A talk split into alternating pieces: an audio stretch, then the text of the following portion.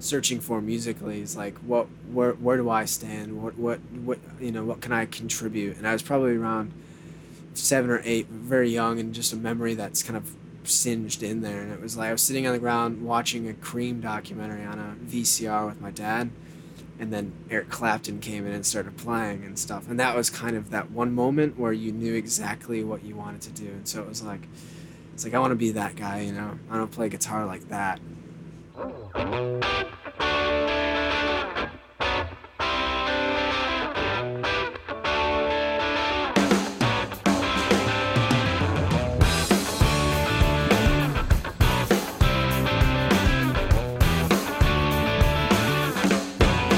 Festival d'été de Québec présente Chambre 1626, une production de l'agence La Flèche. Bonjour, ici Geneviève Borne. Le Festival d'été de Québec m'a proposé l'animation d'une émission en balado-diffusion qui vous permettra à vous, les amateurs de musique, d'entrer en contact direct avec les artistes, d'avoir accès à l'intimité des créateurs à l'origine des chansons que vous aimez.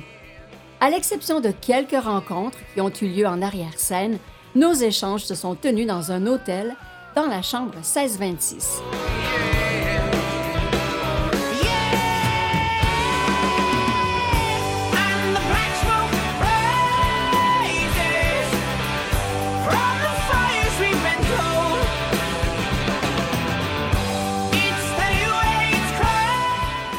Avec ses frères, Jake forme le chœur de Greta Van Fleet, un groupe de rock dont le son est en phase avec les légendes que sont Led Zeppelin, les Yardbirds ou Cream.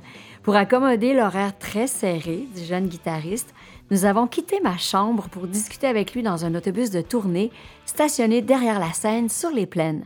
C'est la collection de disques de leurs parents qui a servi d'éducation musicale aux trois frères qui adorent faire de la musique ensemble, même si parfois la dynamique de création peut être houleuse.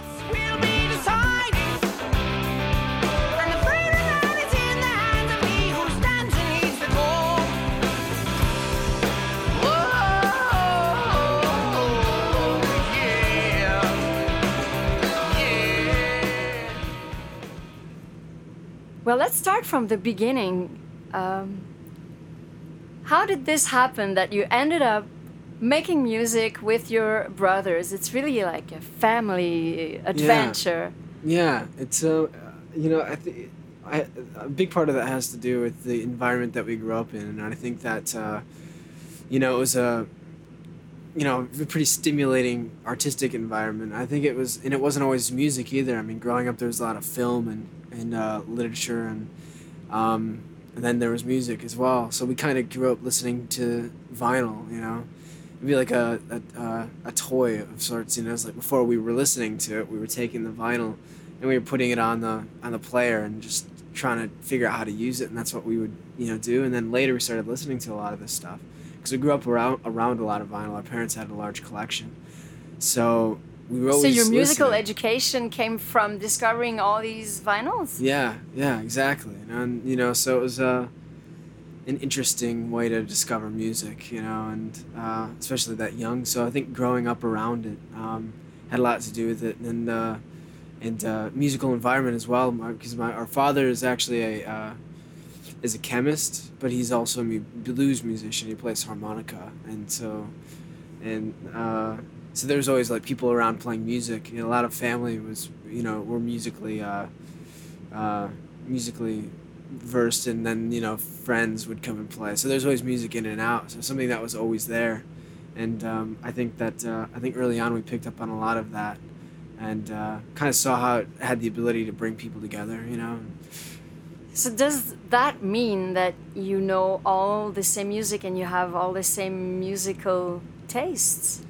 Uh, I think pretty we pretty much know all, all of the same music, but uh, that's not to say that we have the sim- very similar tastes. Because you know, at some point, I think we were we were pretty close as far as what we what we listened to, and at some point, we all kind of branched off and, and grew in separate ways. And uh, you know, I say that uh, Josh listens to very cultural music, lots of world music, lots okay. of African and stuff and Sam listens to more jazz than most any of us, and Okay. and uh, and Danny listens to a lot of folk, and uh, I suppose I probably listen to more rock and roll than they do. Yeah. So, What were the most popular vinyls on that turntable? hmm, it was always changing, but um, uh, we listen. We grew up listening to because all of the vinyls were very roots music or traditional. So in that in that sense, sort of. Uh, very or- origins music, and that was like blues. So a lot of like Elmore James, Howlin' Wolf, Muddy Waters, Lightning Hopkins, BB King, all the Kings, you know that stuff. And then folk, there was uh, Arlo, Woody uh, Woody Guthrie and Arlo Guthrie, and and Bob Dylan and Joni Mitchell and John Denver and Joan Baez, things like that. And then um, so really early kind of stuff and. And then the R and B stuff. There was Aretha Franklin and all the black R and B blues singers and female blues singers. It's a lot of that stuff, and it kind of just, you know, uh, expanded from that point where, you know, where you know, we really didn't listen to rock and roll until we were more into high school, where it was like, but then we could hear a lot of these traditional elements that we grew up listening to because it's sort of a personified version of all of those things. It was really Like, like, like in Led Zeppelin, you hear so much blues, yeah, yeah, And that- traditional blues uh, right songs, that's for the example. british whole british invasion right and it was like the who and the stones all very blues influenced but and so that's kind of a you know we grew up around a lot of blues as well so Do you mainly consider that it's important to know your classics before making music yourself? i think so. I think it's in the same vein as you have to know the rules before you break them you know in, Mhm. a, in a tasteful way. So it's like doing that groundwork and sort of understanding uh, elementally what was done. It's sort of a teaching i guess. And looking back i mean it taught us a lot. And uh, as far as musicianship and as far as you know what can be done and you know where can we go from what's been done. So it's like taking what's left behind is the teachings of music and bringing it to our present day to our generation and then evolving it further. And i think that helps to know the to, to know those teachings in the previous music. And and you took this musical education very seriously. I mean, you've listened intensively to Jimmy Page and Pete Townshend and study the the, the craft uh, of, of these amazing guitar players. Mm, yeah What what makes them so magical? I think it's I think that it, it's rooted in just the guitar itself almost and what they were able to do with the instrument. I remember being really young and sitting on the ground and it was my first experience and it was like something that I'd always been searching for musically. is like what where where do I stand? What what what you know, what can I contribute? And I was probably around seven or eight, very young and just a memory that's kind of singed in there and it was like I was sitting on the ground watching a Cream documentary on a VCR with my dad and then Eric Clapton came in and started playing and stuff. And that was kind of that one moment where you knew exactly what you wanted to do. And so it was like, it's like I want to be that guy, you know. I want to play guitar like that. And so it was like I think Eric Clapton was actually one of the first influences of mine, but and then you know Hendrix was a little bit later, and then you know uh, uh, any any stereotypical So influence of any guitarist, you know. But they were kind of the the masters who left behind, you know, how to you know stylistically with the plays but i think it was more my uh, interest in it uh, would be kind of the, the the mysticism of it you know because it's something that's still there's something mysterious about it and i don't know what it is and i'm still searching for it Yeah. you know so but they all had their own voice and they all had sort of a, a dialect of their own What And what makes a good guitar player? You'd say. I don't know. I guess that uh, um, the premise kind of varies. I guess, in, in in as far as I guess my opinion of what that what that is. I think it's I think it's emotion one, Mm. being able to play with you know. I guess to exude the uh, you know that human emotion and i guess it's like it'd be easier for a better guitar player to speak directly from his heart to his fingers you know Mm-hmm. and that's one and you know there are so many it's difficult to really say that there's a like a a standard or uh Yeah. but uh, yeah that's that's one um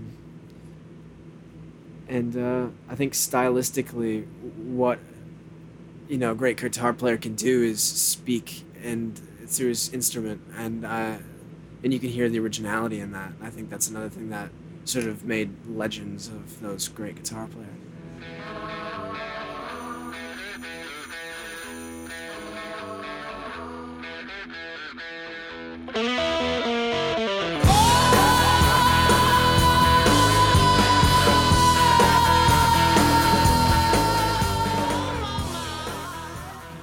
And and you wanting to create your own music after listening to all these guitar heroes Yeah. you have to find your own style as Mhm. well Yeah. and so it's sort of a mix between having influences but then going on your own path how Yeah. did that work for you Yeah, I think you know it was like you said earlier, where it was really kind of studying all of what they did and kind of learning what they did, and uh, I said, you know, some of those things still live very much in my uh, articulation of playing. Like, the, you know, I still play certain licks that I learned from Cream, Clapton, and yeah, yeah. and from Page and from and from Hendrix and you know like but then there's also a lot of things that the more I play especially when we the more we write music you know that you know I can either either solo comes to me very instantly or it's sitting down and sort of premeditating how it's going to be arranged. And Mm-mm. through that I think a lot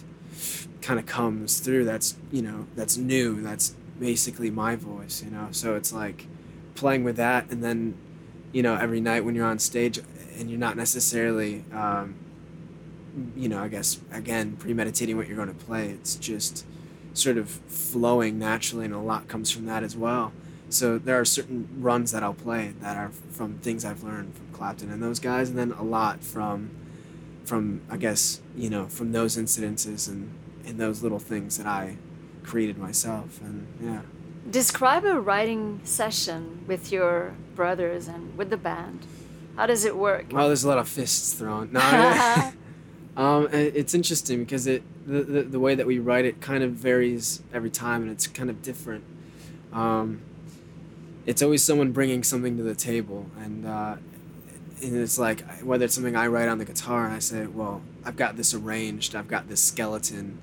You know, I need this is what I'm thinking, and then you know whoever kind of brings in the you know essential the essence or the idea they're kind of the uh, the uh, the leader of that song, and they kind of have more creative say over it. So if it's something I bring on a guitar, or if it's something Danny can bring on guitar, or Sam brings in in keys, or even mandolin, because we're kind of versed. It's like it's difficult to really find a way to expand or, you know, do something dimensional when you're kind of writing on the same instrument using the same tunings. Yeah. You know so it's like you you know so we bring in ideas of mandolins and you know banjo and i have alternative tuning ideas. And so it's like when i bring it in they have an idea josh brings in an idea. It's like whoever does whenever it does and it kind of happens pretty quickly where it's like okay here's the idea everybody jumps on it and it pretty much comes together within a 15 minute period you know and then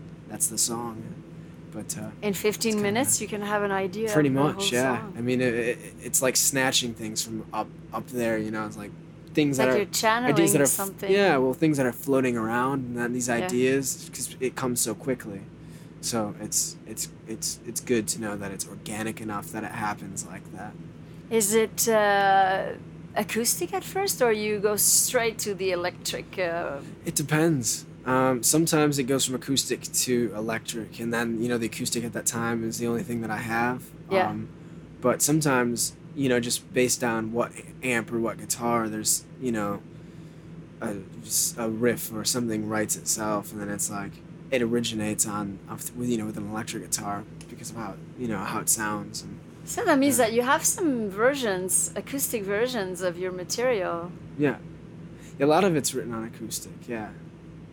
Must Yeah. be interesting as well to to have these versions. Yeah, and I think it's it's great too that in in the essence of of the song, or you know, that uh, when it's kind of when it's created on an acoustic, and then you know, well, fundamentally this is really well arranged. It's really you know, it's really well put together and we can enjoy it as it is, organically like that. And to move it into electric and arrangement, Yeah. it can always be stripped down and, and at the soul of the song that it serves its purpose purpose with an acoustic just as well as it does electrically.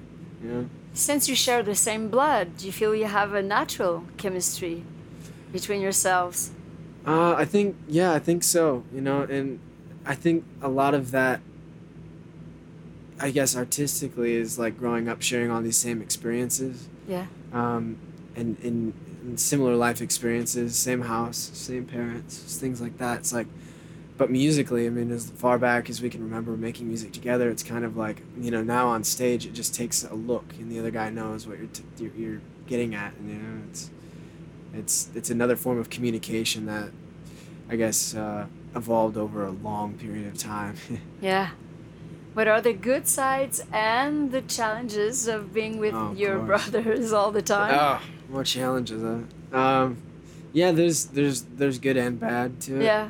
uh, and it's like it's, it works miraculously that we all kind of seem to be on the same page, or, or you know, musically. But when there is a disagreement, you know, then it becomes then it can become you know violent and. Uh, Violent. I think we've gotten better at it now, but yeah, I mean, it's like when we used to be in the garage and we'd play and we'd rehearse and we'd be writing songs early on, and Josh would get pissed off because we had a disagreement, and it's mainly him and I, but uh, okay. But yeah, I mean, there's a you know always a window to be broken or something to be thrown or Really? oh yeah, and my mom would come in screaming, and we had, you know. We had our manager there most often, who was another uh, Michael Barbie is his name, but he was from our hometown, and and he would physically have to separate us, you know, that because it got that it got that intense. Or you know, our previous drummer of ours running, you know, I, every time he brought over a double bass pedal and I did not like it, I would throw it in the yard and he'd chase me around. And, so it was good. he was you know, trying to like go that. metal, like uh, yeah, I don't double know. pedal. Yeah, and I would I wasn't having it, you know. So it was like, I don't know, but yeah. So it can it can come to the point where we're bumping heads and it can get physical. But I think over a longer, you know, the period of time, we've kind of learned that we, uh, you know, to respect each other. And I think there's a thing about space as well. Yeah. And it's like if some there's a disagreement, then then you you know to be wiser to walk out of the room and wait till later to discuss it when you know Mm. it wouldn't be so you know yeah. you know Clear the air a bit. right I thank you so much. I thank you very, very much. Yeah, Thanks thank for you. sharing Thanks this for with me. me.